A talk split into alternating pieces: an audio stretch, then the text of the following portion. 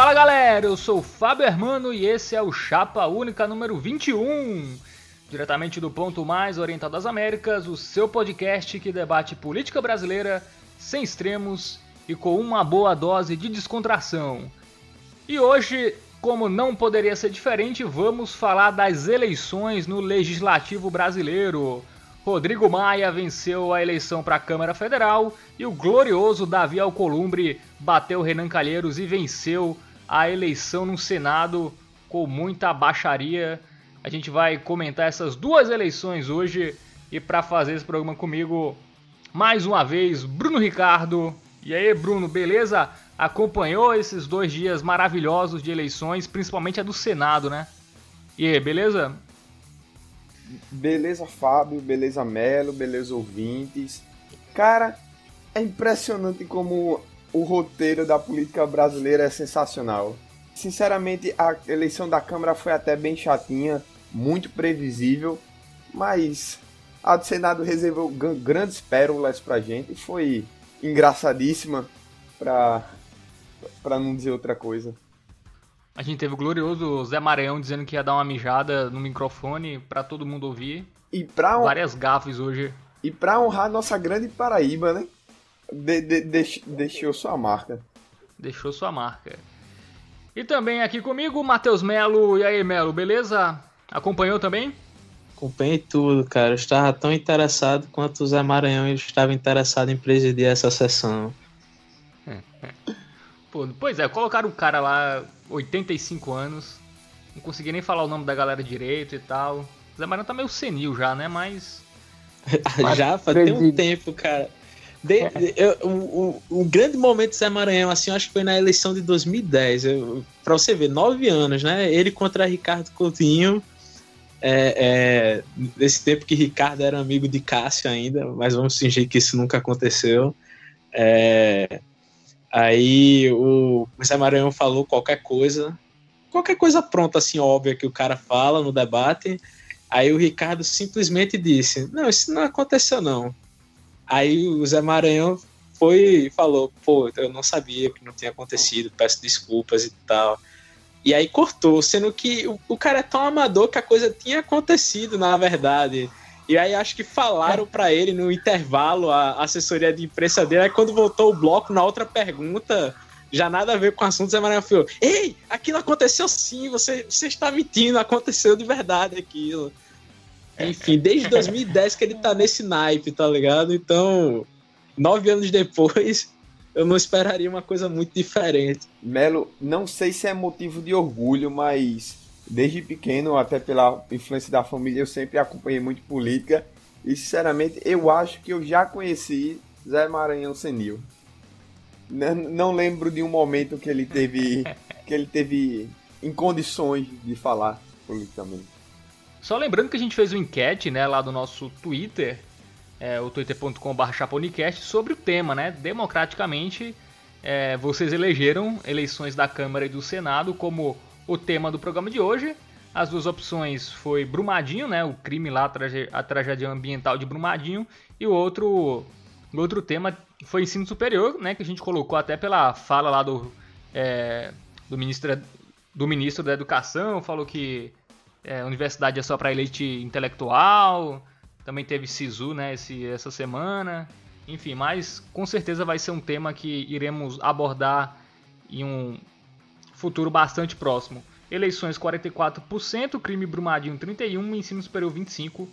Não foi nem. Foi até apertado, hein, a votação aí. 101 pessoas votaram. É, eu fiquei muito puto quando, quando eu vi que tava ganhando eleições para a Câmara, porque eu realmente queria falar sobre, sobre ensino superior, que é um assunto que eu dedico muito tempo da minha vida pensando a, a respeito. É, é um assunto que a gente. Um dos poucos assuntos que podemos falar com propriedade, já que estamos bem inseridos no contexto. Mas aí eu, eu, minha raiva foi se mantendo até durante a eleição da Câmara dos Deputados com a, a, previsível vitória de, de Rodrigo Maia. Quando começou a eleição no Senado, eu vi, opa, isso aí é um, é um tema mais interessante.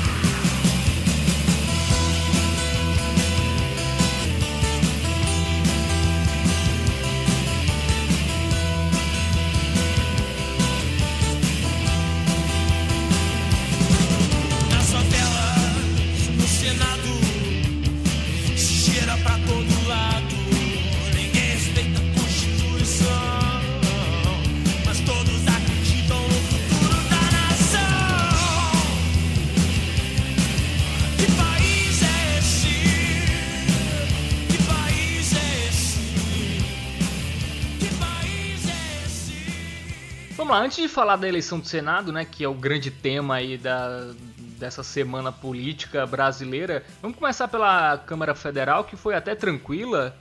É, a votação né, deu óbvio, Rodrigo Maia venceu o parlamentar do DEM do Rio de Janeiro, ele obteve 334 votos e aí vai passar mais dois anos é, na presidência é, da Câmara. É o terceiro mandato do Rodrigo Maia. É, a votação foi secreta, né? Rodrigo Maia eleito no primeiro turno. É, e a gente teve outros candidatos também né, nessa eleição. É, vou passar aqui a lista. O segundo colocado foi o Fábio Ramalho, do MDB de Minas Gerais, com 66 votos. Marcelo Freixo, vejam só, 50 votos. É, a gente vai discutir Marcelo Freixo depois, porque PT e PSOL fizeram toda aquela celeuma lá do bloco deles e teve 50 votos, que não dá nem o número de parlamentares do PT, né? Então teve gente que não votou no Marcelo Freixo. O João Henrique Caldas, do PSB de Alagoas, teve 30 votos, que também é uma incoerência, né? Um bloco que se juntou e lançou dois candidatos. Não, faz muito sentido isso. E depois o Marcel Van Hatten, do Novo do Rio Grande do Sul, teve 23 votos. E Ricardo Barros, do PP do Paraná, 4. O General Peternelli, do PSL de São Paulo, 12 votos. Brancos, 3 votos.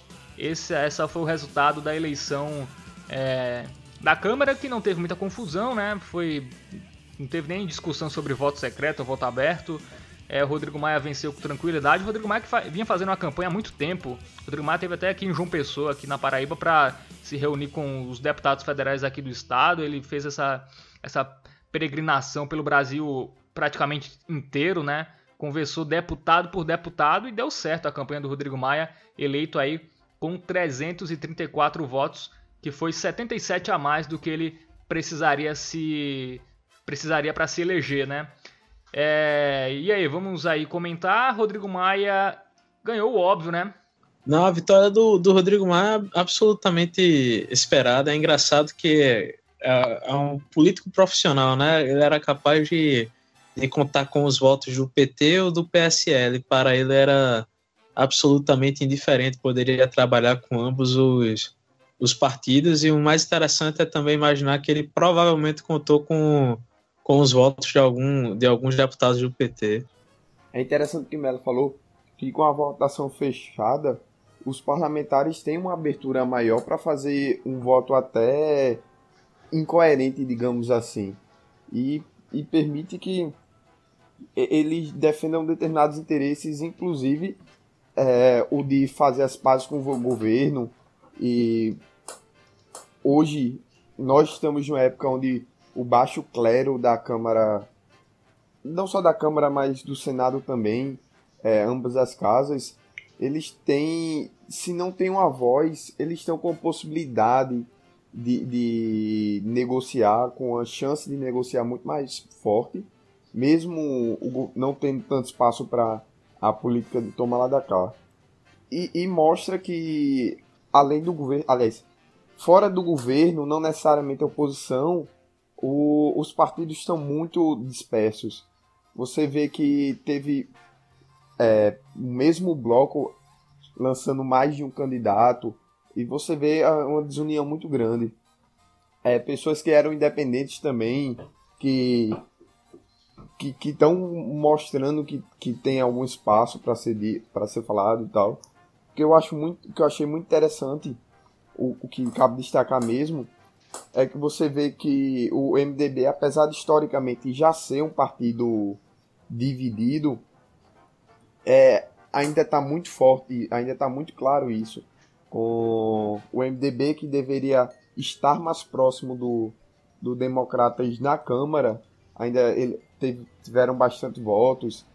Você vê que Marcelo Freixo na frente de esquerda, ele perdeu um pouco, perdeu alguns votos, não sei se também por influência do candidato do PSB.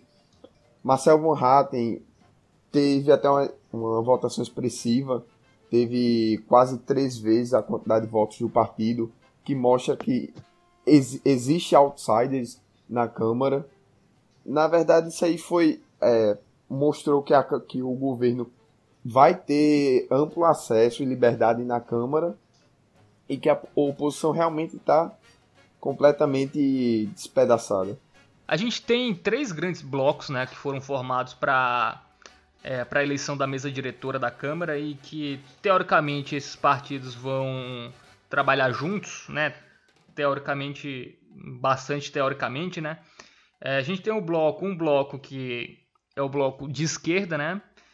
Que a gente pode denominar assim como PT, PSB, PSOL e Rede.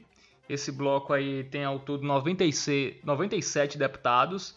Aí tem um bloco de centro que tem o PDT, o Podemos, o Solidariedade, o PCdoB, o Patriotas, o PPS, o PROS, o Avante, o PV e o DC, que é o Democracia Cristã. E tem um bloco maior, né, que é o bloco que tem 301 deputados, que seria o bloco de situação, que é do PSL, PP, PSD, PMDB, PR, PRB, DEM, PSDB, PTB, PSC e PMN. Então, assim, a gente pode ter certeza que desses aí, pelo menos é, o bloco, acho que nem um bloco que tem partidos do que, que podemos considerar pró-governo, na prática, na, nas votações, vão ser pró-governo, né? É, e até o bloco de centro, tem muita gente aí que, que tem patriotas, tem, tem, deveria ter muito mais afinidade com o governo, por exemplo é, e está no, no, bloco de centro com o PDT. Então, esses três grandes blocos foram formados para a eleição da mesa diretora. Eu vou passar rapidinho aqui como ficou o resultado da mesa diretora da Câmara. O primeiro vice-presidente vai ser o Marcos Pereira, é, do PRB de São Paulo. O segundo vice-presidente vai, tá, vai ter um segundo turno entre Luciano Bivar, do PSL de Pernambuco, e o Charles Evangelista, também do PSL, só que de Minas Gerais. O primeiro secretário, Soraya Santos, do PR do Rio. Segundo secretário, o Mário Hering, do PDT. O terceiro secretário, Fábio Faria, do PSD do Rio Grande do Norte. E o quarto secretário é o glorioso André Fufuca, do PP do, do Maranhão. Suplentes: Rafael Mota, do PSB do Rio Grande do Norte. Assis Carvalho, do PT do Piauí. Giovânia de Sá, do PSB de Santa Catarina. E o Isnaldo Bulhões Júnior, que é do PMDB de Alagoas o, PT, mesmo com o maior número de deputados, só tem uma suplência na mesa diretora, né? Então não adiantou muito o PT, é, o PT ter, ter o maior número de, de deputados. É, e uma coisa curiosa é esse bloco de esquerda, né? Que não tem nem PDT nem PCdoB. E o que aconteceu ontem, não sei se vocês viram, que foi uma tentativa de golpe no, no do, P, do PSOL é, para cima do PCdoB que até a Manuela Dávila é, se pronunciou no, no, Facebook dela, que era impedir que o, que o, P, que o PC do B é, formasse bloco porque ele não teria atingido a cláusula de barreira. Que, que hoje, assim, oficialmente ele já não, é, não, não fez a fusão ainda com o PPL, né, que é do Goulart Filho, e aí o pessoal entrou com uma, uma ação para o para o PCdoB não poder formar o bloco, né? Porque esses blocos serviam muito mais para a maioria e, e para a questão da eleição da mesa diretora, do que, do que vai servir na prática mesmo é, na hora das votações. Isso, isso significa uma certa aliança, né? Mas não, não significa que vão votar juntos a todo momento. O PCdoB divulgou até uma nota, né? É, a imprensa que explica a, a posição do, do PCdoB na eleição da, da mesa diretora é, que fala assim: os blocos parlamentares formados na Câmara na eleição da mesa duram um dia, independem da eleição da presidência da casa, servindo apenas para possibilitar os espaços políticos das bancadas à mesa diretora. É, bancadas menores buscam ampliar suas forças e suas relações políticas. Nesse contexto, o PCdoB encontrou uma dificuldade a mais, que foi possível a restrição à sua liberdade de atuação e funcionamento parlamentar, a não se alcançar a cláusula de barreira no enfrentamento da onda fascista no processo eleitoral. Para superar esse obstáculo, optamos e decidimos em fórum partidário pela incorporação do PPL, que tem história e luta e que, de forma generosa e comprometida com a liberdade, decidiu em seu congresso por esta incorporação. Lamentavelmente, por uma visão pontual e casuística, por pura conta matemática de tamanho de blocos na casa, o PSOL, sustentado pelo PT e PSB, nossos aliados de 30 anos, tentou por manobra regimental atingir a nossa liberdade de organização, ao questionar a nossa decisão de incorporar o PPL, o que já foi reconhecido pela Câmara dos Deputados. Expressamos a nossa indignada surpresa, esperávamos este ataque pela direita, pelos que não aceitam a nossa história e ideologia.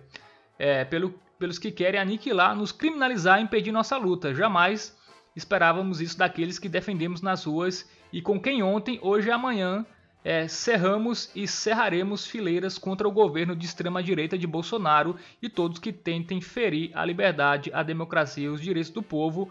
Isso foi uma nota da bancada do PCdoB na, na Câmara de Deputados, né? Veja só, o PT estava até outro dia aí com a Manuela Dávila, foi a vice, né, do, do Haddad e, e fez essa, essa manobra porque é, é como o segundo bloco teve mais mas parlamentares, ele teve uma, uma preferência né, na eleição da, da mesa diretora. Os blocos maiores têm, têm é, mais espaço, então é, o pessoal aí, segundo o PCdoB, amando do PT, tentou essa... Tentou dar um golpe né, no, no PCdoB, quem diria, hein? O PT aí com sua, sua fama de escorpião, depois do, do PDT, né, do Ciro e tal, que sempre teve ao lado deles e por uma não concordou em uma coisa, né? Lançou candidatura à presidência e os petistas se voltam ao PDT e agora o PCdoB que estavam até outro dia com Manuela Dávila não segura, ninguém solta a mão de ninguém e ontem essa essa palhaçada, né? Alguém quer comentar aí? É aquela velha questão. Você vai manter-se confiando em alguém que repetidamente lhe, é, lhe traiu, não necessariamente a você, mas você confia em alguém que costumeiramente traz seus aliados, uma pessoa que sempre, no caso, não uma pessoa, mas tipo, uma entidade, digamos assim, que se define e se move em uma busca desenfreada de poder, a questão é simples. Quem confia no PT hoje em dia? É, é, é, eu, eu acho assim, especialmente por em de certa forma, está do outro lado, não está do, do lado da esquerda, eu vejo como muito óbvio que, que o PT é, abandonou qualquer meta de qualquer ideologia que ele possa ter e mais uma vez traiu um, um, um aliado para conseguir ter mais acesso. Isso que você falou foi até interessante, porque a frente de esquerda, o, o bloco de esquerda, foi o, o, último dos blocos. Ele teve apenas o, o terceiro lugar, o bloco de centro também superando ele, o que mostra uma fraqueza muito grande desse grupo. Só para citar aqui o que a Manuela Dávila falou, né? ela falou no Facebook: a eleição da Câmara já passou, nós seguiremos na rua em oposição a Bolsonaro, mas companheiros, isso foi grave demais, é, disse a Manuela Dávila. E aí, Melo? O PT quer viver com o protagonismo da esquerda e aparentemente isso é o que move o PT agora, né, nesse momento? Não é o que move, não. Para mim é o que move desde sempre. Não é, não é uma, uma, uma questão de agora. Eu, eu, eu acho que as pessoas deveriam fazer um, um exercício de análise sobre a postura do, do, do, PT desde sempre. Eu acho que as pessoas estão se chocando um pouco agora por serem partidos, teoricamente, do, do mesmo espectro ideológico, né? Porque se a gente voltar no, no, nos anos 90, meio que você só tinha o, o PT e o PDT. E o PDT, mas já naquela época você tinha figuras como o Brizola falando desse, desse aspecto que o, que, o, que o PT tinha, de querer dizer que só quem representa os pobres é ele e tal. Mas é, é eu acho que um exercício interessante para as pessoas fazerem a respeito do, do PT é tipo ele nunca foi favorável a nada que ele não tivesse tomado a iniciativa. Então só sobram duas alternativas. Ou todo mundo sempre erra, ou o PT não, não votou contra acertos alheios, tá ligado? Qual a chance de todo mundo sempre ter errado? Tudo que foi feito quando ele não foi iniciativa deles foi uma coisa ruim. É eu acho que é um pouco provável, um pouco plausível pensar nessa, nessa hipótese. Então é, é da natureza deles, cara. Não, não, não me surpreende, não. Não, e o mais engraçado disso tudo é a questão da. É, do discurso e da prática, né? Porque no discurso lá, ah, vamos uma união através do Freixo, vamos lá, o Freixo teve 50 votos. Só, só o PT tem mais deputado que isso. É, o pessoal, todo o pessoal deve ter votado no Freixo, 10 votos. Então, 40, 40 votos. São 11, não, Fábio? É, aqui na minha lista tem 10.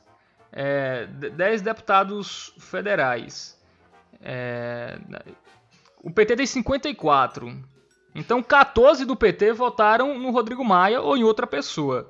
O glorioso candidato lá do PSB, ele teve 30 votos. O PSB tem 32 deputados, então nem todo o PSB também votou nele. Então teve gente do PSB e do PT que votaram no, no Rodrigo Maia, muito provavelmente, né? Então. Ou então, ou então mesmo... no cara do novo, que seria um pouco até mais chocante. Não, acho que não. Acho que a galera do Novo, o Marcel Van Hatten, acho que quem votou foi aquela galera mais nova que entrou, Kim Kataguiri. Não, sim, sim, é... sim só botando que, que só resta realmente o Rodrigo Maia de, de, de voto possível. É, então, assim, é, é, o discurso é uma coisa e a, e a prática é outra, né? O PT sempre vive disso. Mesma coisa da eleição, criticar a Cátia Abreu por causa de questão ambiental, quando a Cátia Abreu foi ministra do, do da Agricultura do governo do PT. Enfim, é uma. É uma atitude tão tanto quanto feia, né? Porque a Cátia Abreu ficou com eles até o final, cara. Sim. É, é, defendeu a Dilma com faca nos dentes eh, durante o processo de impeachment. Ela saiu do PMDB por causa disso. Por causa da, da treta lá. Enfim, né? O PT aí vai tentar sobreviver. Esse bloco aí. É, não sei ele vai se... tentar, não. Vamos, vamos pôr a realidade. Ele vai sobreviver. É um partido muito bem estabelecido na, na, na, na sociedade brasileira. Eu acho que, que a única chance que, que, que o PDT tem de se apresentar como força é, é tentar fazer oposição no, nos moldes diferentes, porque eu acho que é muito difícil você tomar o papel do PT como, como oposição. Eles sempre vão ter um destaque maior. É, o PT é, deputado sempre vai ter um número considerável, né? A questão é em governadores, é, senadores. É, eu vi alguém disse isso hoje, não lembro quem, acho que foi até lá no, na questão do Senado. É, o único senador do, do PT é, entre Sul, Sudeste e Centro-Oeste é o Paulo Paim. E se você contar governador é, das eleições assim majoritárias, né? Só tem o Paulo Paim, senador do Rio Grande do Sul, que é do PT. Então não tem nenhum governador do PT e nenhum. E o senador só tem um, né? Se pegar centro-oeste, sul e sudeste. Então o PT, no momento, é um, é um partido que tem a sua força mais no norte e principalmente no nordeste, né? E, e, esse bloco aqui, vamos lá, o PSB eu acho que vai estar independente desse bloco. Ele não vai votar com o PT, a, a menos que as pautas é, tenham, tenham uma afinidade. A rede só tem um, só tem uma deputada. Então vai ficar um bloco meio PT e PSB mesmo. Então. PT e PSOL, falar na verdade. Que, o, o, o, PPS é do, do bloco do, do centro, né? Isso, é. Rede, rede e a rede provavelmente PPS. vai se fundir com, com, com o PPS. Então já, já dificulta mais ainda a rede votar junto com, a rede com seu único deputado votar, votar homogeneamente com o PT. E analisando aí essa câmera pro essa câmera pro governo Bolsonaro, o Rodrigo Maia aparentemente vai estar tá pró governo, mas também não sei até que ponto, porque ele está muito forte, né? Então, não sei se é um cara que se elegeu dependendo do governo. Então, eu talvez... acho que o Rodrigo Maia é um cara de máquina pública, sabe, cara? Eu não acho que ele tem tipo ideias muito claras, nem pensamentos, tem que ser assim ou tem que ser, ser assado. Eu acho que ele é de fazer a coisa funcionar, independente de quem, de quem esteja no, no controle da, da situação. Lembrando que a, a, primeira vez que ele foi eleito foi com a ajuda do PT. O PT foi fundamental para a primeira eleição dele. E interessante, Melo, é que o Rodrigo Maia ele tem uma universidade, é, tem um curso universitário que ele não terminou e, de, e toda a sua vida, até profissional mesmo, foi como política. Ele sempre teve. Foi secretário municipal, se eu não estou enganado. É, de, depois secretário estadual, conseguiu a primeira eleição a deputado, a vereador. Então a carreira dele toda foi dentro da política. Então Mas eu acho que, que eu acho que ao pai não, dele. sim. E, e, isso acaba mostrando que tipo ele é um homem de de estar tá lá dentro e independente quem seja. É claro que ele pode ter suas preferências ou não, mas ainda assim ele é um homem que está para governar e para colocar para frente, independente de quem quer que seja. É engraçado que o, o, Rodrigo Maia é um cabeça, né? Vamos dizer assim, um cabeça da, da, da Câmara. E esses caras frequentemente têm dificuldades para se eleger. Eu acho muito, muito interessante isso. O problema deles é chegar lá, mas chegando lá eles, eles se estabelecem. Eu não acho que ele foi tipo, teve uma votação estupenda pelo, pelo estado do Rio. Inclusive, isso é um, uma, um dos, uma das grandes contradições da, da democracia. Os caras mais votados geralmente são caras pouco expressivos quando, quando começam a exercer o, o, o ofício. Tipo, o, o filho do Bolsonaro, o mais votado do país, foi ele, né? O, o Eduardo. E foi, foi mais votado de São Paulo, acho que isso com certeza leva a ser o mais votado do, do país. É, ele não vai ter muita expressão dentro da, da Câmara dos Deputados. Talvez, talvez o Eduardo até tenha. Certamente ele é o que mais tem capacidade de ter alguma expressão, né? A questão é que lá dentro é, ele parece que o governo não escolheu ele para ser um, um, dos grandes interlocutores. Né? É, sobre o Eduardo não ser grande coisa nessa legislatura, porque ele também já é o filho do Bolsonaro, né? Então pegaria mal ele também ter destaque na, na Câmara, né? Então eu acho que é até por isso é, o Eduardo Bolsonaro não, não se candidatou à presidência, enfim, e nem, e nem nada. Lembrando que o Rodrigo Maia foi, é o candidato do Bolsonaro, né? E parte do. E até parte de outros segmentos, até do PT, teve vindo do PT, com certeza votou no Rodrigo Maia. Então, é, articulou com o Rodrigo Maia, é, manteve o Rodrigo Maia, que talvez se é, talvez ia ser um problema arranjar um nome em consenso que, que fosse bater o Rodrigo Maia e talvez se apoiasse outra pessoa, é, poderia o que vai acontecer no Senado, né? Tipo, você brigar com alguém que, que é poderoso. E no caso do Rodrigo Maia ia ser pior, porque o Rodrigo Maia muito provavelmente ia ganhar do mesmo jeito. Ia se meter na, na eleição da Câmara com alguém que ganhasse, você foi contra. Então o Bolsonaro é, se resguardou né, na, na questão é, na eleição da Câmara Federal, que muita gente fala do Rodrigo Maia, mas se falava muito menos dele do que se falou do Renan. A, a rejeição ao Renan é muito maior é, do que é, é, do, do que é a rejeição do Rodrigo Maia, apesar de ser uma rejeição alta também, né?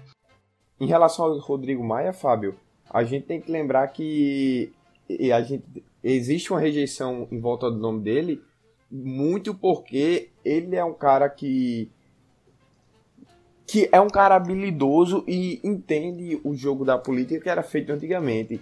Apesar dele ter citação é, em determinados momentos da Lava Jato, não existe nada de muito concreto contra ele.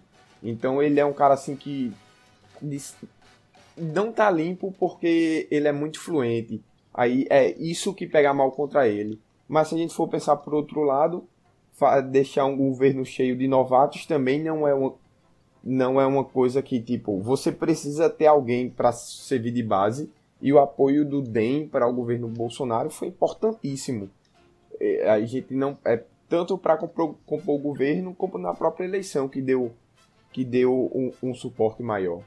Mas eu não sei se, se o apoio do DEM estava realmente atrelado à eleição do, do Rodrigo Maia, porque no começo, inclusive, o DEM estava até rachado em, em, torno do nome do, do Rodrigo Maia. Ele não contava com, com apoio massivo, massivo nem do próprio partido. Ele, na verdade, ele tinha dos, mais dos outros do que ele tinha do, do, do próprio partido. A rejeição do, do Rodrigo Maia está elevada.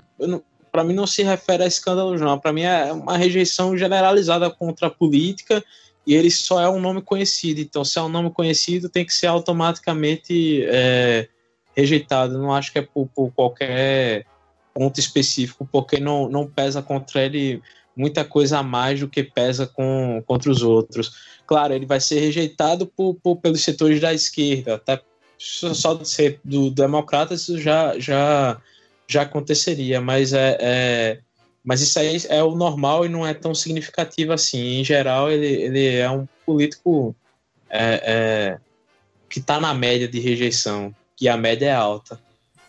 É, e essa, é, essa tua resposta aí, a rejeição do Rodrigo Maia por seu nome conhecido, eu acho que explica muito bem porque a escolha do Davi Alcolumbre ser o candidato ao Senado, né? Apesar de ser um cara bastante fraco e desconhecido, mas esse desconhecimento da população é, dá a sensação dele ser um cara novo, né? É, que, o que na prática não é. Mas, enfim, vamos, vamos entrar agora no assunto a conturbada e emocionante eleição do Senado Federal. Vamos lá. Vamos falar agora da eleição do Senado, eleição que durou dois dias, né? É, começou ontem com uma grande confusão. É, primeiro com Davi Alcolumbre é, presidindo a mesa. A treta do Alcolumbre ontem foi basicamente a, a seguinte. O Alcolumbre se tornou presidente porque era o único integrante da antiga mesa diretora que se reelegeu.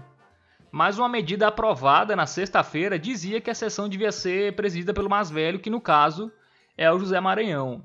Alcolumbre, que foi o nome do Onyx, né, para a presidência do Senado, e ele ficou nessa mesa porque o Maranhão, que é o, o pela lógica deveria ser o presidente da mesa por ser o mais velho, é favoreceu o Renan. Por isso que o Alcolumbre sentou lá e não quis sair, né?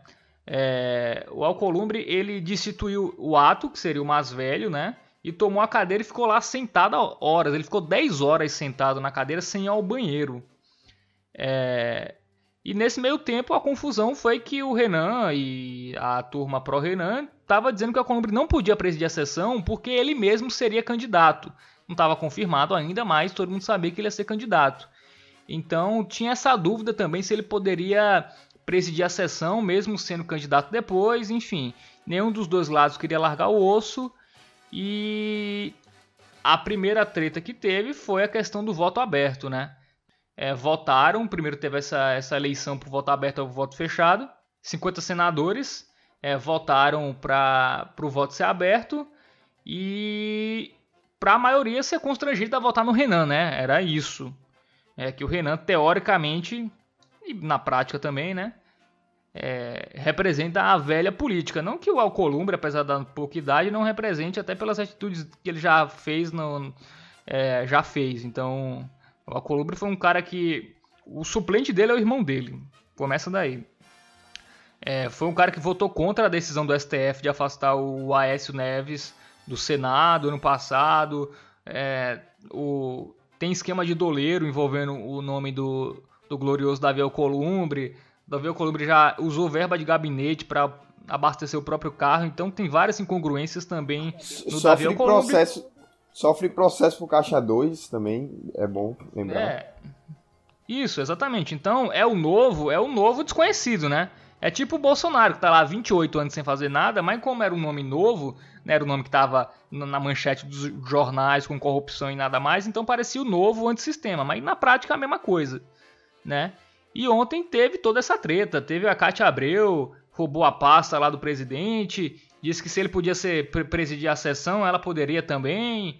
Enfim, então ontem foi um bate-boca sem fim, né, até, até a sessão ser encerrada, é, por volta das 11 horas. É, Percebeu-se que não, não iria se chegar a lugar nenhum. E aí a sessão foi retomada hoje, né, às 11 horas da manhã, com o Zé Maranhão já é, presidindo a sessão, né? O Alcolumbre só é, decidiu sair é, da, da sessão porque foi combinado que ia se manter a votação aberta, né?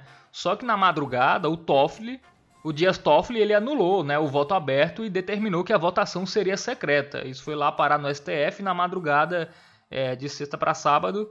É, o Toffoli anulou a votação e ela se tornou secreta, que foi todo o burburinho hoje de manhã e tal.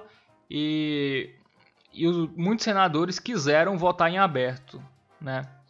E aí, os, os candidatos que. Muita, foi, hoje muitas mudanças ocorreram, né?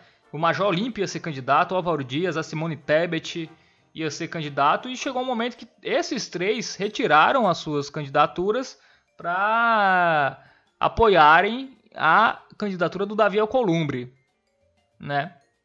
E aí foi para a disputa Davi Alcolumbre, Regufe, Renan Calheiros, Esperidião Amin é, teve um capitão lá do PSD, da, é, que eu não lembro o nome agora, é, foram para a disputa do Senado. E aí teve a primeira palhaçada, né? São, eram 81 votos apareceu 82 na urna, né? A primeira grande é, piada da, da eleição da. Assim, a primeira grande. A piada teve. Nos discursos, Os discursos o que não faltou, que não faltou foi, foi, foi. Antes, o, o Renan chamando o Tasso pra porrada. É, é, já, já, já começou bem antes a, a, a, o cabaré, cara. Não, é, exatamente. E falando nisso, até o Jorge Cajuru, deputado do PSB de Goiás, é, sobre votação aberta, ele falou que ele é dedo duro. Ele, ele, ele não vai esconder nada lá. Ele disse que a primeira vez que ele dedurou alguém foi o pai para a mãe dele, dizendo que, que o pai tinha um amante. Então, o nível do hospício lá tá, tá, tá grande é, no, no Senado Federal. E aí, os candidatos à eleição foram o Ângelo Coronel, do PSD, o Davi Alcolumbre do DEM o Collor. O Collor foi candidato. O Collor que está no PROS hoje de Alagoas, Peridiomi, o Reguf e Álvaro Dias, Major Olímpio e Renan Calheiros é, e a Simone Tebet. Seriam os iniciais. Aí os três que eu já falei tiraram a candidatura, Simone Tebet, é, Álvaro Dias e Major Olímpio, em torno da, da candidatura do glorioso Davi Alcolumbre. Na contagem de votos foi detectada uma cédula a mais na urna, o que provocou o cancelamento da gloriosa eleição e todos os papéis foram triturados. Só que o Maranhão ele rasgou dois, ele rasgou uns votos, né? Não sei se foi um ou dois, mas ele rasgou é, e botou no bolso. Então isso também deu um, é, um, um uma conversa é, para mais de, de dias aí da galera dizendo que provavelmente foi alguém do Renan que teria fraudado. O que, assim, ao meu ver, isso não faz o menor sentido, porque a, a nova votação prejudicou o Renan. Claramente. Porque na, na primeira votação muita gente abriu o voto, o que constrangeu. 30 pessoas abriram o voto na primeira votação, o que constrangeu os outros. E na segunda vez, muita gente se sentiu meio obrigado a abrir. Porque isso já estava pegando mal nas redes sociais, até o próprio Flávio, Flávio Bolsonaro, nas redes sociais dele, tipo, a galera tava metendo um pau porque ele votou secretamente. Na segunda ele votou aberto. E isso aí fez o Renan Calheiros desistir. É, não sei se é exatamente isso, mas é, quando ele percebeu que o, o, que o Flávio Bolsonaro tinha aberto o voto e votou no Davi Alcolumbre, Pouco tempo depois, coincidentemente, o, o Renan Calheiros subiu à tribuna e, e renunciou. E renunciou é, à candidatura. Ele falou que este processo não é democrático. Foi o que disse o glorioso Renan Calheiros e se retirou. Se retirou e engraçado que o Renan Calheiros teve cinco votos e quando ele saiu só sete pessoas tinham votado, que era a Mara Gabrilli de São Paulo, que era a primeira a votar porque ela é deficiente, os três do Rio e os três da Bahia. Então, o Renan ainda teria chance de levar para o segundo turno ainda. Eu até acho que foi uma é, uma decisão meio se bem que quando ele saiu, a gente também sabe que muitas pessoas que iam votar no Davi também recuaram, enfim, mudou muita coisa, né? Até o Esperidion a mim pediu para ter uma nova votação, porque muita gente votou no Navi porque era o candidato mais forte e não queria o Renan. Então, sem o Renan, o Esperidião Amin ele acreditava que teria mais chances. Enfim. Mas foi um, um, foi um samba do crioulo doido né? votação do, do Senado. E temos Davi Alcolumbre como o novo presidente do Senado Federal. E aí, vocês querem começar por onde? O, que eu acho interessante é que o, você tem um, um alto índice de, de regulação na, nas atividades é, é, políticas do país em geral e você não tem um, uma regra clara sobre a, a eleição de, de um órgão importante como é o Senado Federal. Porque esse problema todo que você teve do, do Renan, do Davi, e todos os demais, é que você pode registrar sua candidatura a qualquer momento você pode registrar, tipo, a eleição vai ser daqui a cinco segundos, você registra a, a sua candidatura. Porque se você tivesse um período claro de registro de candidatura, a história morria antes do começo. Já ia ter a do Renan, já ia ter a desse Davi, ele não ia poder ficar lá sentado enquanto. enquanto a, é, e usando o argumento de que não seria candidato, já, já livrava desse problema. um segundo ponto que eu acho interessante é que, tipo, pela, pela regra, o voto realmente tinha que ser, ser secreto. O que eu acho interessante também é que, dado que a regra é que o voto tem que ser secreto, você tem a possibilidade de, de abrir. É, é, é muito estranho isso, mas enfim, quando a galera começa a abrir, os outros automaticamente são constrangidos a, a abrirem os votos e é, a eleição acaba se tornando aberta. Então acho que ele um, um bom começo para o Senado trabalhar era no regimento interno. E aí, Bruno? É, uma coisa que a gente tem, é bom lembrar até antes desse embrólio do Senado, o que eu sempre me decepciona muito, que eu sempre espero mais do Senado. É, mas é, foi a atuação, mais uma vez, a atuação do de Toffoli inicialmente, é, querendo se livrar de problema que não é dele. Porque é, foi judicializado o, o, o, um, uma questão que não tinha menor não tinha a menor necessidade de ter sido feito isso, porque a, a, a, regra é clara, o voto tem que ser secreto, o voto, aliás, o voto é secreto, não teve nenhuma movimentação política para mudar e tudo. É muita questão de bravata, muita questão de de querer manipular o sistema.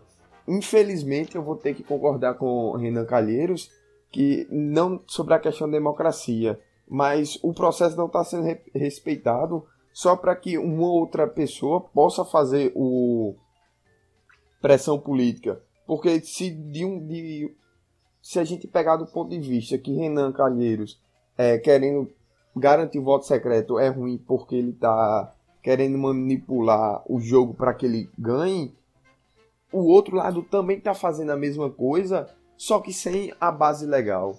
Então, é, por, por paixões, as pessoas estão conseguindo fazer.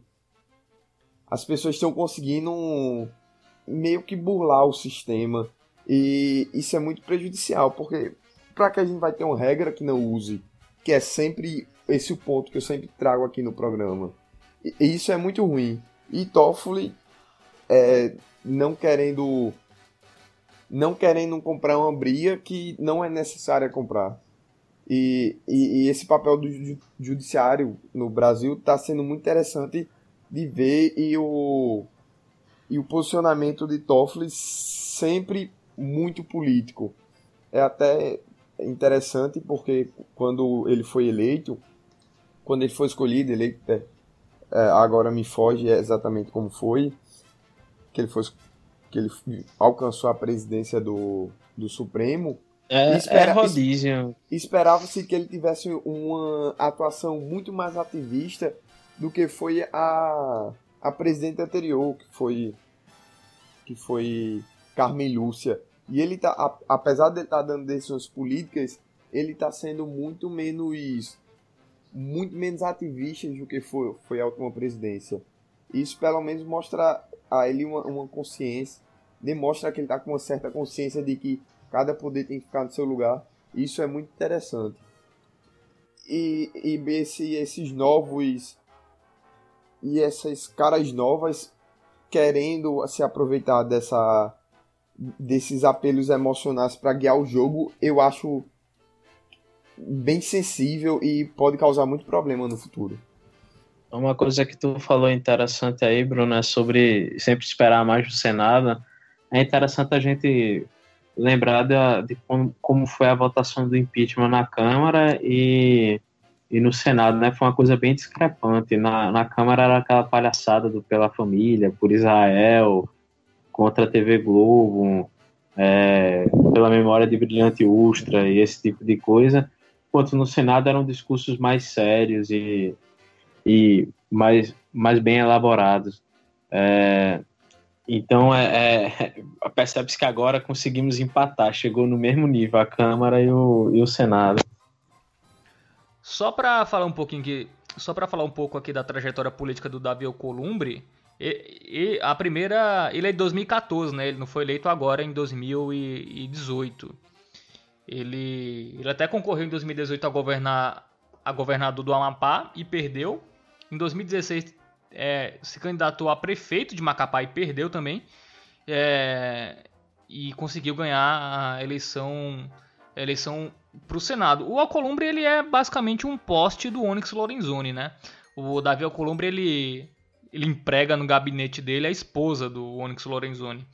Então, é, foi o candidato de uma parte do governo bolsonarista. Teve até uma análise do Reinaldo Azevedo que parece muito coerente, que a ala Onyx Lorenzoni e até a área do Bolsonaro, até o próprio Bolsonaro comemoram a vitória do Davi Alcolumbre, mas a boa parte do, dos, da área militar e o Paulo Guedes é, não, não corroboram com isso e não acham muito boa essa eleição do Davi Alcolumbre, porque o governo arranjou um novo inimigo, que é o Renan Calheiros, né? Além... E era um cara que tinha muita possibilidade de articular as reformas é, que o Bolsonaro quer, o Paulo Guedes quer. E o Davi Alcolumbre é um cara, ó, vamos, o do Davi Alcolumbre ganhou com cinco votos do, da rede. A rede vai ser vai ser pró Bolsonaro na, na, nas reformas? Acho pouco provável. É, o, o Cajuru do PSB, por exemplo. O Cajuru votou no, no Davi Alcolumbre, foi até, ele votou por causa da enquete do Facebook dele. É, foi o primeiro é, é, congressista que tá. Ele vai votar agora de acordo com o que dá resultado de enquete do Facebook dele. O Cajuru só tem que ficar ligado que não necessariamente só os eleitores dele votam na enquete. Enfim, e pode se bular uma enquete no Facebook muito facilmente com o robô. Tanto que a primeira enquete era anula o voto ou voto no Regufe. Aí deu voto no Regufe.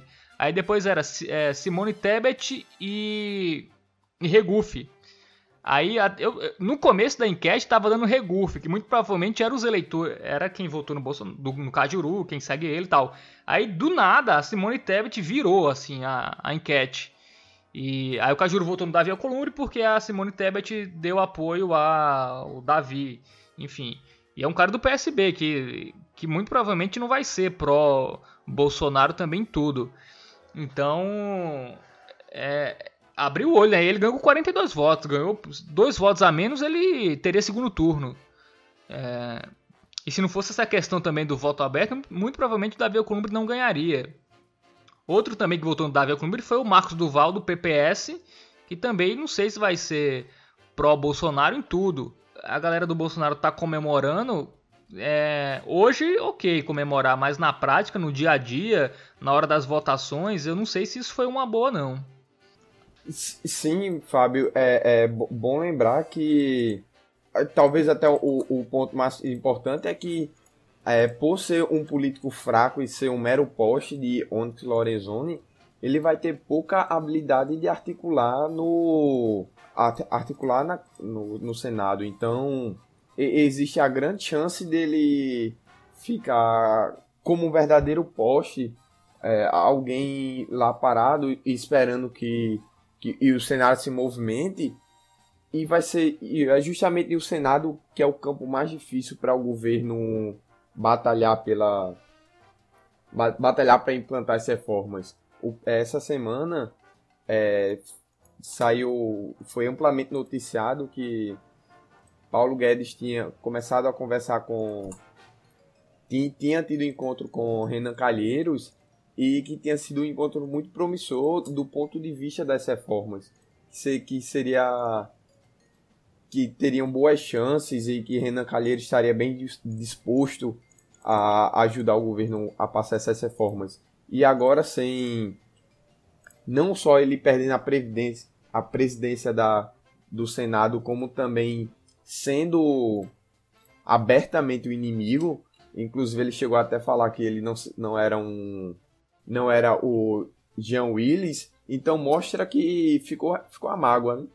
É, eu tenho a impressão que pessoalmente o Bolsonaro preferiria o Renan. Ele achava que era mais seguro. A questão foi é, parte, assim, parte não, né? o PSL por completo, o partido dele, o Onyx Lorenzoni é, e o DEM, né? Que, assim, Onyx e Renan não, não se dão. Tanto que o Bolsonaro, ele ligou para o Renan Calheiros e tal, para pra mas, mas Bolsonaro... cumprimentar por, por ele ter sido. Nesse caso, é, Fábio, Bol... é, Bolsonaro é, ligou, ligou para todo mundo, não, não foi só para Renan, para aliás, para todos mas... que seriam candidatos a presidente. A questão é que. Mas ligou primeiro pro assunto... Renan. Me, mesmo... E depois que. Foi depois de vazar, Bruno, que ele ligou pros outros. Ah, ah, perdão, perdão. Eu já eu tinha visto a notícia que ele tinha falado com todos, não tinha específico. Não, ele falou mas com todos, assim, ele falou. Mas ainda assim, ainda existe a diferença de pautas. É, o PSL pode achar que, é, independente do governo Bolsonaro ter sucesso ou não, ele precisa se, se sustentar por si mesmo. E diferente da pauta do Bolsonaro, que a pauta do Bolsonaro é fazer um governo passar as reformas mesmo que sacrifique o partido. A gente tem que lembrar que no jogo político, é mesmo aliados tão claros como é o presidente é, que por um partido e o, pres, e, o, e o próprio partido em si podem não ter a mesma pauta, podem querer coisas diferentes. E a questão toda é essa. Bo, é, é, pro... Vale lembrar que, que em 2015 foi basicamente o que aconteceu com a Dilma, né? Ela queria uma coisa e o, o o PT queria, queria outra, votou contra o governo em diversos momentos, o, o PT. É, é, então, eu acho que o que acontece com que o governo. Eu acho que o que acontece com o governo Bolsonaro é, é, o, é em virtude da terceirização das responsabilidades. Porque eu acho que isso nunca aconteceu. É óbvio que o presidente sempre delega funções e ele não vai ficar a par de tudo. Mas existem momentos chaves onde você tem um impasse e é claramente o, o presidente que decide o rumo que, que se vai tomar. É basicamente essa a função do, do, do presidente. Só que o Bolsonaro ele terceirizou é, demais. E ele está no estado de, é, de completa alienação. Então, tipo, ah, essa parte de, de, de congressista vai ficar com o Onyx. O Onyx é basicamente vai ser o interlocutor né, do Bolsonaro com, com o Congresso. Essa parte da economia vai ficar com o Paulo Guedes. Então, é, eles decidam, eles, eles fazem como, como eles pensam. Só que não é assim que funciona o governo, é justamente isso. As áreas estão entrelaçadas e, e se quando ministros entram em divergência, como foi exatamente essa situação, é, é, é o presidente que tem que definir, ele simplesmente está alheio a isso. E aí o, o Onyx tem preferência porque ele é o cara do, do, do Congresso, no, no final das contas. E o Renan Calheiros, na, no discurso de renúncia, né, ele citou o Flávio Bolsonaro, né, que tinha escondido o voto na primeira e revelou na segunda, é, e citou também e, e, deu um recado claro, né, ele falou que não é o Jean Willis e que não vai embora. Então, é, e um recado mais claro que esse, né? João Willis, João Willis era um dos principais opositores a Bolsonaro. Se ele está se comparando ao João Willis e dizendo que é mais forte e não vai renunciar, então é, é um recado claro, uh, um recado direto para o governo que agora é, o Renan vai, vai para a oposição, assim o Renan tem basicamente 30 senadores fiéis a, a ele, né? Que foram os que, inclusive, votaram até o final para a eleição ser com um voto fechado. Então, é, é, eu acho que pode acontecer muito com o Bolsonaro, claro que numa proporção menor, é, o que aconteceu com a Dilma em relação ao, ao Eduardo Cunha, né? Você tomar briga com, com um cara que você não tem dimensão da, da, da força dele. No caso, o Eduardo Cunha era pior porque ele tinha essa coisa do Renan de ter muito congressista com ele, mas ele também tinha a presidência da Câmara, o que facilitava, dificultava a vida da Dilma. É, mas o Renan tem, é, é, um cara extremamente influente. Na verdade, Melo, é, só teve 52 que votaram nessa questão do voto aberto. Teve gente que não votou. Só dois votaram contra, 50 votaram a favor, o resto não votou. É, então... Os que não votaram eram caras do, do Renan, eles não votaram justamente porque eles sabiam que, que, sim, que ia perder. Sim. Assim, e o Renan, ele teria né, 35 votos no mínimo, assim, por baixo. É, então, é, e era uma galera que poderia, se o Renan ganhasse, apoiar o Renan também nas reformas e com o diálogo com o governo Bolsonaro, que aparentemente entre Bolsonaro e Renan se tinha um diálogo, se tinha um, um certo entendimento. Tanto que o Renan deu, deu declarações que, que vai fazer iria fazer as reformas, ia ajudar nas reformas, é, e agora aparentemente não vai mais é, ajudar em reforma e nada. Muito provavelmente ser um cara que vai tumultuar bastante, né? Vai ser um cara de oposição. É, e quando ele quer, ele é oposição. Ele foi até oposição ao governo Temer muitas vezes. É, quando o governo Temer estava aí meio arruinado, ele foi ele foi contra a, a várias, a várias pautas do, do governo Temer. Imagina que é, que, é do, que é do partido dele. Imagina agora o Bolsonaro e, e ainda mais com pautas impopulares que vão tentar passar, o que fica mais fácil ainda ser oposição. Sem falar é, que o Renan então... foi eleito basicamente atrelado ao PT. É, tanto ele quanto o filho deles tinham, tinham uma aliança local com, com, com o PT. Então isso só facilita a vida do, do Renan de se colocar contra a, as reformas. Pois é, porque você levou o Renan e uma galera que é junto ao Renan a ser agora contra algo que eles seriam a favor. E quem votou no Davi Alcolumbre é muita gente da nova é, da nova legislatura que aparentemente parece que são uma galera que se importa muito com a opinião externa, né? Então, é, essas reformas impopulares não sei se passam com, com esse Senado aí que está muito preocupado com o que o Twitter e o Facebook acham. Então, não, eu realmente, se eu fosse o governo Bolsonaro, eu não, comemora, não comemoraria essa essa vitória do Davi Alcolumbre, não, viu? Porque para passar reforma com número de votos vai, vai ser mais complicado. Porque o Renan, se ganhasse, era o Renan e ele levaria mais gente, né, com ele. E agora essa galera não vai ser situação. E o PMDB, acho que tem 13 deputados. Não, 13 senadores, desculpa. Então é, ainda é um partido é, bastante influente na, no Senado. É um, uma coisa interessante que tu comentou, Fábio, é em relação a, a, ao poder do Renan, que, que ele tem como tumultuar. Eu acho interessante se a gente voltar, isso acho que passou batido para a maioria das pessoas na questão do impeachment da Dilma, meio que você tem o, naqueles áudios que vazaram do, do, do como é, ele foi, ele não conseguiu se reeleger agora para o Senado, eu me esqueci o nome dele, puta merda. Romero Jucá? Romero Jucá, é, no áudio dele com o Sérgio Machado, ele fala basicamente que é, porque o Temer não tinha entrado ainda, aí ele abre aspas, todo mundo quer essa porra, só quem não quer essa porra é o, é o Renan, é, que ele fala, ah, Temer é, é Eduardo Cunha, Eduardo Cunha tá morto, fecha aspas, ele diz basicamente, basicamente isso. Então você consegue interpretar desse áudio basicamente que a Dilma só caiu quando o Renan topou que, que ela caísse. Até esse ponto dele não topar, ela, ela se manteve. E o Davi Alcolumbre é um cara que é do baixo clero, assim, do Senado. Era tipo um Bolsonaro, assim, um cara que tava ali, mas não era o cara que tava com, com as pessoas influentes, as pessoas que decidem algo. Então, assim, ele não vai levar muita gente com ele. Ele vai levar quem tá com o Bolsonaro. É...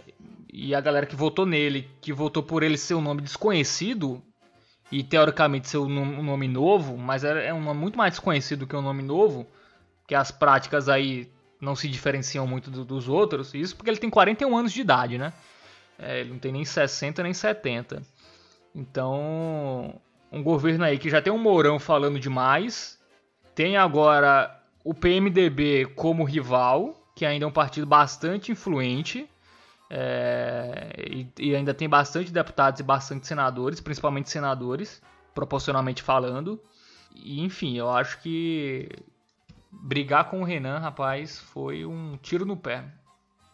E outra coisa, né, dessa eleição, que foi os dois candidatos, né, os dois candidatos mais fortes, que eram o Davi e o Renan, assim, se falava muito, né, a gente até comentou no nosso programa lá, é, o Congresso em 2019, ano passado, do bloco lá do, do Cid Gomes, né, que era PDT, PSB, enfim, que até eles queriam uma articulação em torno do nome do, do Tasso Gereissati, que depois o Tasso Gereissati começou a se aproximar do, do Bolsonaro e meio que é, essa aliança aí acabou dando meio para trás, ainda mais depois do PSB é, se aliar ao PT né, na Câmara Federal. Então esse bloco meio nunca, aparentemente, não deu certo e nem lançaram candidatos para ter uma unidade, um nome que, que fosse é, que fosse competitivo né, na, na eleição. Foi, foi estranho, né? Eu acho que foi. Assim, estranho não, porque o, pelo andar da carruagem não, não, eles não iam conseguir se unir realmente. Ainda mais depois do, do PSB ter ido pro PT, enfim. E a rede também, pô, o Randolfo Rodrigues, que é um ex-PSOL, foi um dos caras que mais apoiaram o nome do Davi Alcolumbre e ele chegou até a comparar o Davi Alcolumbre com o Rui Barbosa. Então, eles são conterrâneos, né? São do Amapá. Então, um dos maiores cabos eleitorais do Davi Alcolumbre foi um cara da rede, um ex-PSOL. Então, para você ver, muita gente foi Davi Alcolumbre anti-Renan, muito mais anti-Renan do que pró-Bolsonaro. Eu acho que esse caso aí do Randolfo é o mais estranho de todos, Fábio, porque se eles são do mesmo estado e ambos são senadores, eles têm que se conhecer de, de, de alguma forma. E, imagino que, que ele tenha conhecimento do que pesa contra o, o Davi. Então, é, comparar ele com o Rui Barbosa, não, não sei se, se entra só nessa coisa de, de ser contra o, o, o Renan. Aí, algum, vocês querem fazer mais algum balanço dessa eleição? É, pô, e o negócio da, da votação, hein? Uma, uma cédula a mais é brincadeira, né? E ainda querem que a eleição para presidente seja por impresso. Nego não consegue contar 80 votos, vai contar 150 milhões de votos em papel. Enfim, essa depois dessa eu espero que ninguém mais peça a eleição eleição em papel. Essa eleição em papel é só um, é só um fetiche de ridículo de quem é, é velho que quer reclamar de alguma coisa, porque qualquer pessoa que viveu a época da eleição sabe o quão fra fácil era fraudar um ano. Agora. Pois é. é. O problema da. Para ser sincero, você tem, tem mecanismos eficientes para impedir que que, que acontecia nas, nas eleições anteriores acontecesse nas atuais se fossem com voto em, voto impresso. A única coisa que realmente pesa contra o voto impresso é a questão do custo. Mas realmente, tecnicamente falando, o ideal era que você tivesse realmente. Não as pessoas ficarem com, com um recibo ou, ou alguma coisa desse tipo, mas só uma forma de você ter como fazer uma, uma auditoria física, de, digamos assim. É, é, só que isso é inviável por uma questão de, de custo operacional, não é por, por, por, por qualquer outra coisa realmente seria mais seguro. Mas enfim, é, é extremamente seguro já do jeito que é. E, e eu até gostaria de, de falar, aproveitando que, a, apesar da minha breve experiência técnica, é, Melo até poderia embasar mais isso, que a questão é que é, não é que o voto o voto voto eletrônico seja mais seja impossível de ser fraudado. É a questão que o voto eletrônico, se for fraudado, é muito mais fácil perceber a fraude do que o voto impresso. Mas isso aí já é outra conversa. É, pois é. Enfim, vamos se, vamos acompanhar né, os próximos passos da casa que com certeza vai ser a mais vigiada do Brasil, né? Que não vai ser mais a do BBB, vai ser a do a do Senado, é, com figuras muito icônicas. É, essa nova galera aí e contra os velhos. É, tá, tá interessante, né? Essa disputa aí dos, dos mais. Dos, das raposas velhas com a, a galera que ganhou a eleição e tá começando agora. Vai ser. Vai ser interessante ver esse embate. E tem o glorioso Mourão, né? Mourão a favor do aborto agora. Vocês viram isso? Mourão abortista. Mourão jogando pra galera, né? Mourão já tá no aquecimento aí. Agora com o Renanzinho aí perdendo a eleição, é, Mourão aquecendo forte. É, eu, eu até eu vou. Saiu para o um... aquecimento, definiu perfeitamente, Fábio. Foi a melhor analogia que alguém poderia ter, ter feito. E, e até um meme que eu vi muito bom essas, é, esses dias foi. É, pessoas falando à esquerda, né? Gente, ele só tá falando isso porque ele quer dar uma lacrada para conseguir apoio da esquerda é o clássico miga, ele só quer te comer. É, ba é basicamente isso que foi essa manifestação de Mourão. É, pode ser, né? É, tá, tá essa discussão, né? Tipo, vamos dizer que, que isso seja, seja verdade. Tipo, ó, ele tá dizendo isso só pra chegar lá, mas quando chegar lá não vai ser assim. O pior que pode acontecer é ele ser igual o Bolsonaro. é, realmente, nesse, pensando do ponto de vista da, da, da, esquerda, eu acho que eles só tinham a ganhar com, com o Mourão, cara, porque tem como ser pior do que com o Bolsonaro. É, a questão que acho que o Mourão pode, pode fazer uma ditadura e o Bolsonaro não pode. Eu não sei que lógica é essa, né? É, enfim. O Mourão Mas teria muito mais força. falar a verdade, força. a esquerda quer uma ditadura, porque a esquerda, a esquerda precisa de uma ditadura nesse momento agora. Não, quem falar é pesado aí, Fábio. É. então corta aí. corta não, mantém aí. Vamos não, com ele. Vai manter isso aí? Tem que manter isso aí, viu? Pois então, então é isso, né? Mourão no aquecimento, vamos ver até onde vai. Ele até ele fala, ele deu entrevista dizendo que não fala com o Bolsonaro há dias também. Enfim, parece que que a relação não está é com, é, com certeza não é decorativo, viu? O, o, o Mourão quer, quer mostrar serviço. Vamos ver até quando, né? Isso, isso acontece. E tem muita gente que, assim, há uma divisão no governo claramente, né, entre a parte lá do Onyx, é, com a parte do Paulo Guedes. É, os militares estão, acho que, muito mais próximos ao Paulo Guedes do que ao Onyx. Enfim, então não há uma. É, tem, são três campos realmente em disputa. É, então não há, não há muito consenso nesse governo, né? Isso tá um mês, né? E o Marco Aurélio diz que a, a, investigação contra Flávio Bolsonaro vai continuar também. Tem que ver até onde isso vai dar. Enfim. Tanto que o Bolsonaro tá com medo do Mourão que ele. O Bolsonaro é para ter 10 dias de repouso, né? Por causa da cirurgia lá. E ele já, ele já voltou ativa, tá assinando lá os papel mesmo. Mesmo não, repouso, repouso ainda. Repouso só serve quando tem debate marcado. É, exatamente. Quando tem debate, aí sim. Aí o atestado vale, né? Mas aí quando tem um morão ali no encalço para dar uma rasteira, ele se recupera rapidinho. Mas é isso, isso né? É, Vamos acompanhar isso é porque aí. Vocês, isso é porque vocês nunca tiveram perto de ser demitidos de um emprego, vocês não, vocês não têm essa noção. Não, é, mais, é bem isso, né, o Bolsonaro. É, perto de é. ser demitido do... Tá com medo de ser demitido, tá trabalhando até doente, meu amigo. Nessa história não. É, isso mesmo. É, é, é basicamente isso. Então é isso, vamos acompanhar os próximos dias dessa bela série que é a realidade política brasileira, né? É House of Paranauê. A gente vai acompanhar aí os próximos capítulos e a gente vai continuar debatendo aqui toda semana. Todo domingo tem um episódio inédito do Chapa Única. Valeu, Melo. Até semana que vem. Quer falar alguma coisa? Não, tô bem. Dê tchau pros ouvintes. Não. Melo sempre tratando mal nossos ouvintes. Bruno Ricardo. Eu queria melhorar a frase se vocês forem deixar. Podemos. Vocês vão deixar aquela frase? Vamos deixar aquela frase. Então, então deixa eu é, lapidar ela um pouco melhor então agora. Pode relapidar. Não, Pode vai, vai, dar errado no corte. Vai, perdeu, pô. Deixa pra lá, vai, vai, a vida vai se seguir, vai dar tudo certo. Mas fale agora. É o seguinte, só para melhorar a frase que eu disse anteriormente, a esquerda agora só consegue se reerguer se sofrer. Se... É, vai, dar, vai me deixar melhorar não. Melo ficou aí agorando. Eu só queria dizer que. É, Melo me agorou aí. Eu só queria. Só queria dizer que hoje meus cachorros estavam tímidos. Então meu emprego tá, tá garantido por mais alguns dias. Pronto, é isso aí. Então, falou Bruno, falou Melo, a gente volta semana que vem. Lembrando, Chapa Unicast no Twitter, no Facebook também. Facebook a gente nem atualiza, vai lá no Twitter que é melhor, que a gente vê mais rápido e tal. twitter.com.br É isso, tchau e até semana que vem. Falou.